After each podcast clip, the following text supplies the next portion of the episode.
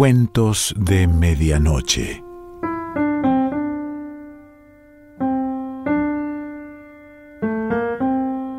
El cuento de hoy se titula La fruta y la oscuridad y pertenece a Alejandra Camilla.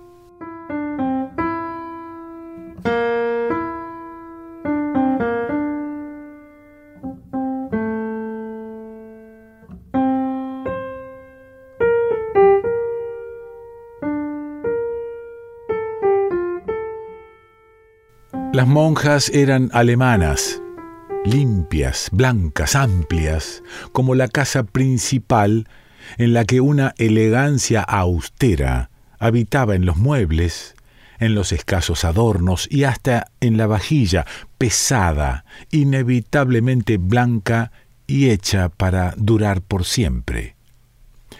La belleza de ese ambiente rodeado de un parque apacible, en el que podíamos andar sin pasar por el mismo lugar dos veces, me seducía. A pesar de que no era obligatorio, yo había elegido participar del retiro. Me gustaba escabullirme por la casa, por la capilla, y el jardín, huyendo de las monjas que como fantasmas deambulaban siempre, fingiendo ir de una tarea a otra, del huerto a la cocina, del confesionario a la sala de lectura, de rezar la novena a encender las velas. Yo las miraba andar y me parecía que lo hacían sin tocar el piso, como si se deslizaran, a veces haciendo desaparecer una mano en la manga contraria. No tenían pies ni manos ni pelo. Era evidente, no tenían cuerpo.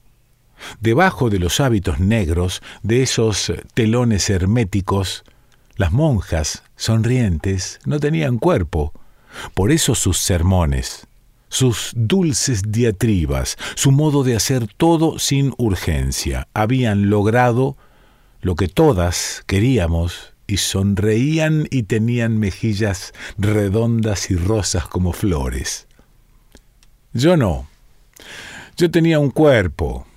Vivía con el enemigo a cuestas, o mejor dicho, en él. Andaba en un caballo sin domar siempre con miedo de caerme, como si fuera por el borde. El secreto era no mirar el vacío de frente, solo saberlo. Estaba escrito y lo repetían mis maestras para que yo pudiera pasar las pruebas, porque los días, decían, estaban llenos de pruebas como piedras, piedras y plantas con espinas. Así imaginaba yo el camino. Debía ser fuerte. Esa mañana había caído en una especie de sueño al que me empujaba la oración matutina. Soñaba que hacía eso mismo que estaba haciendo, Parecía rezar, pero estaba en realidad dormida. Bendita tú eres entre todas las mujeres y bendito es el fruto de tu vientre, Jesús, decía mi boca en sueños. Mis ojos, clavados en el ojo del triángulo, ya no veían. Los Padre Nuestros y el Gloria eran lo único que existía fuera de los Ave María. La voz de la hermana Inés, que leía los misterios llegaba a mí como si fuera otra lengua. Gozo, dolor y gloria, ese era el orden, el único orden posible. Gloria al Padre, al Hijo y al Espíritu Santo, como era en un principio, ahora y siempre, por los siglos de los siglos. Por los siglos de los siglos, y el pulgar y el índice avanzando entre cuenta y cuenta del rosario de soga que todas llevábamos en el cuello. Rezábamos también por la tarde a, la hora de los ángeles, de gris, de blanco y de negro, arrodilladas, mansas, quietas, al ritmo de la monotonía de las oraciones. Algunas dejaban caer la cabeza, otras entrecerraban los ojos, e íbamos de a poco tejiendo algo parecido a un secreto. Y sobre todas, Él, amorosamente inclinado hacia nosotras, cubierto apenas entre las piernas. Gotas que no ruedan, quietas de sangre y de sudor, heridas de dolor o de gozo y gloria también, la caricia del pelo en los pómulos, siempre muriendo y nunca muerto. Tenía la boca entreabierta y se veían las puntas de sus dientes y de su lengua húmeda, apenas las puntas, como una promesa. Después de la oración fuimos al comedor de techos altos en el que ocupábamos apenas un rincón de las mesas largas y una parte de los bancos de madera. Como no había espacio para el juego, la necesidad de reírnos se colaba sobre todo en las horas de la comida.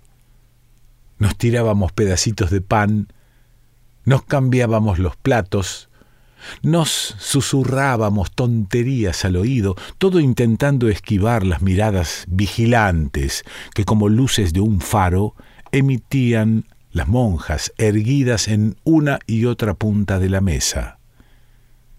El perfume del pan que hacían las monjas para el desayuno me acaricia cada vez que lo recuerdo. Era negro, con semillas como estrellas, húmedo como si estuviera vivo, pesado como la carne, el té negro en grandes tazas blancas, el alma limpia después de haber rezado. Dios no estaba tan lejos cuando todo eso ocurría.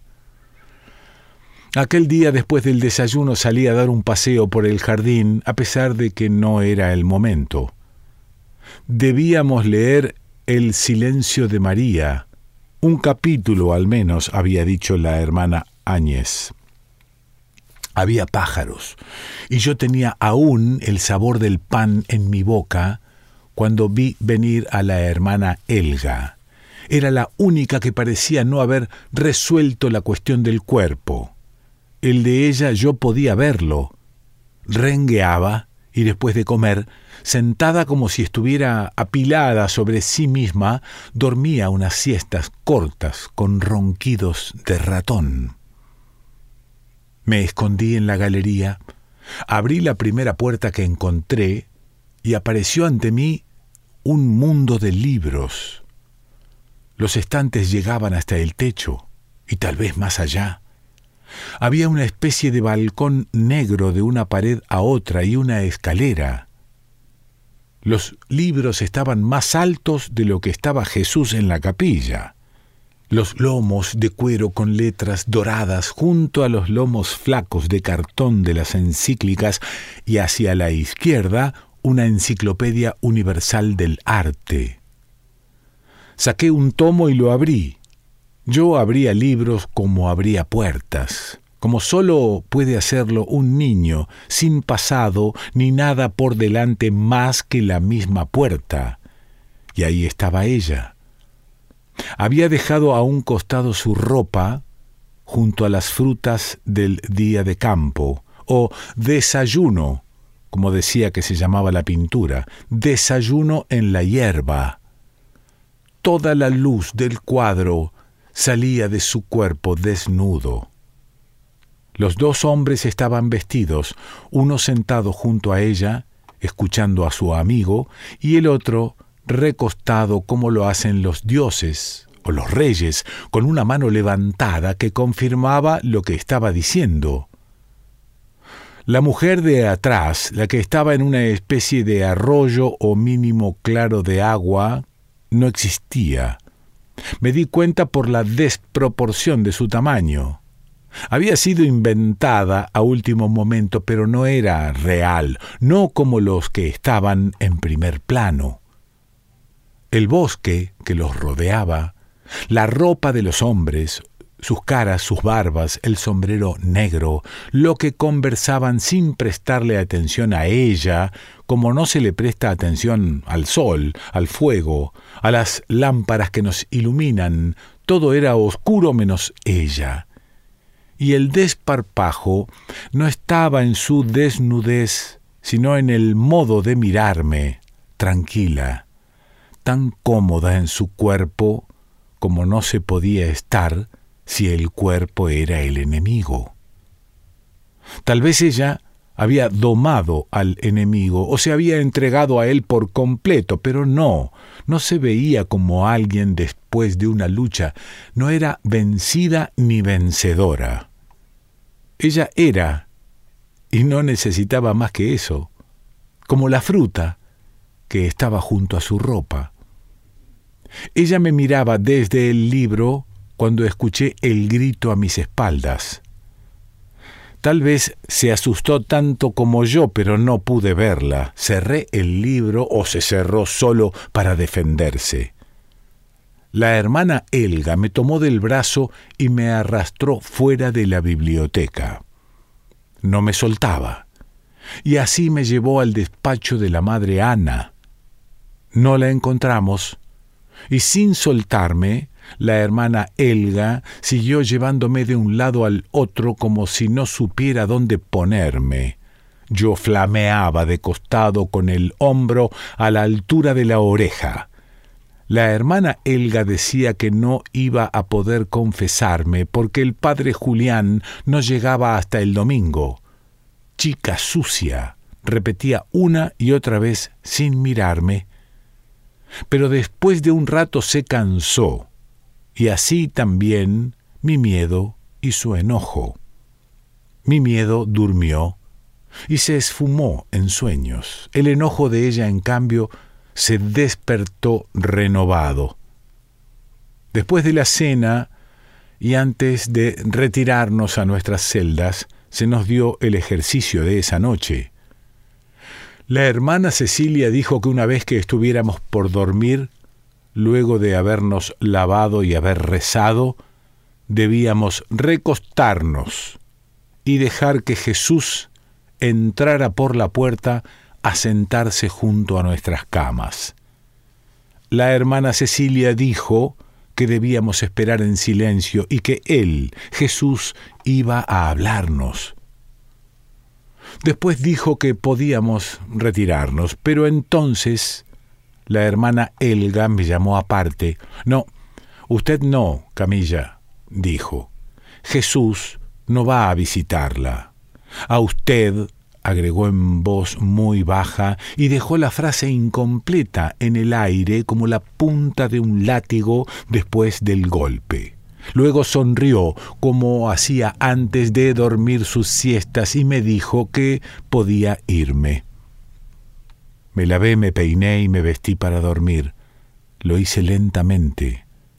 El agua fría, el jabón blanco, las toallas de algodón, las sábanas que olían a sol y a las manos buenas de las hermanas que las habían lavado. Todo aquello me acercaba a Dios y yo quería acercarme sin que Él se diera cuenta. Quería acercarme cómo se acercan los perros a sus amos cuando tienen mucho miedo y ya no pueden cuidarlo. Recé de rodillas con las manos juntas, repitiendo lo que me había escuchado decir cada noche. Bendita sea tu pureza y eternamente lo sea, pues todo un Dios se recrea en tan graciosa belleza. Jesús no iba a venir a mi celda iba a visitar a las demás, a todas, pero no a mí. A ti, celestial princesa, Virgen Sagrada María, yo te ofrezco en este día... Dios está allí donde se lo deje entrar, decía siempre la hermana Cecilia. El diablo también, agregaba la hermana Elga cada vez. Hice la señal de la cruz, tomé aire como si fuera a sumergirme y apagué el velador. Desapareció todo y yo me quedé sola, sin piso, sin techo, sin paredes y sin el crucifijo de la cabecera. No sé si el miedo se tragó los sonidos de la noche o fue la misma noche la que se quedó quieta y silenciosa. La oscuridad es lo más poderoso, pensé. No hay nada que no quepa en esa boca. Puede triturar en silencio todo lo que Dios ha creado del primer al último día. Me quedé muy quieta y a pesar del miedo no me acurruqué, extendí mis piernas y dejé los brazos a los costados de mi cuerpo. Sentí entonces que no estaba sola.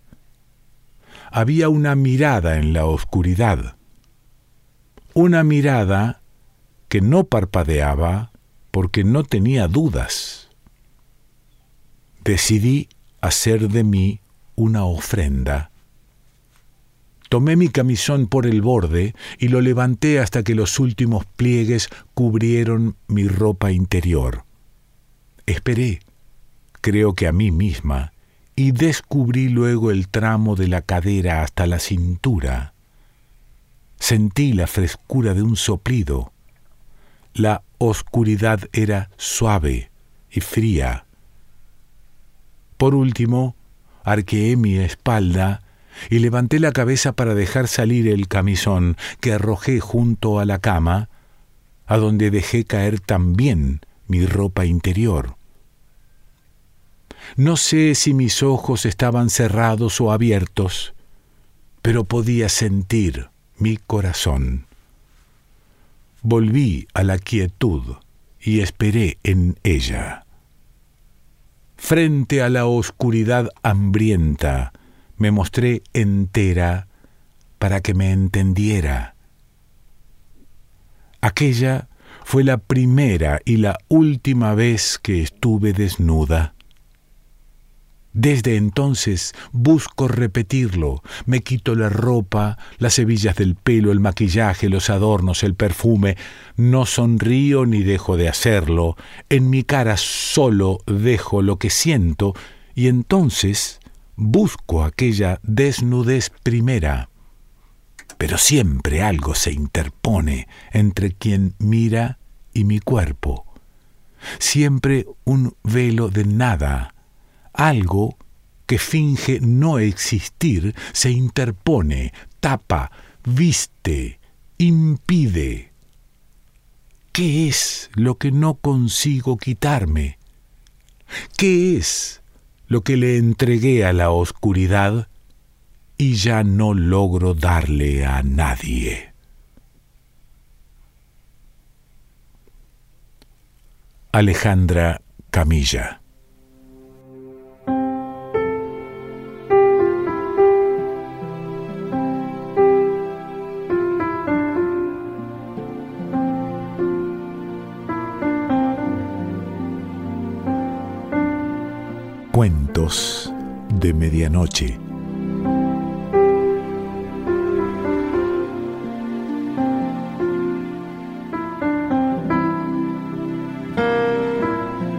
Selección Pancho Mondino. Idea y lectura Quique Pessoa.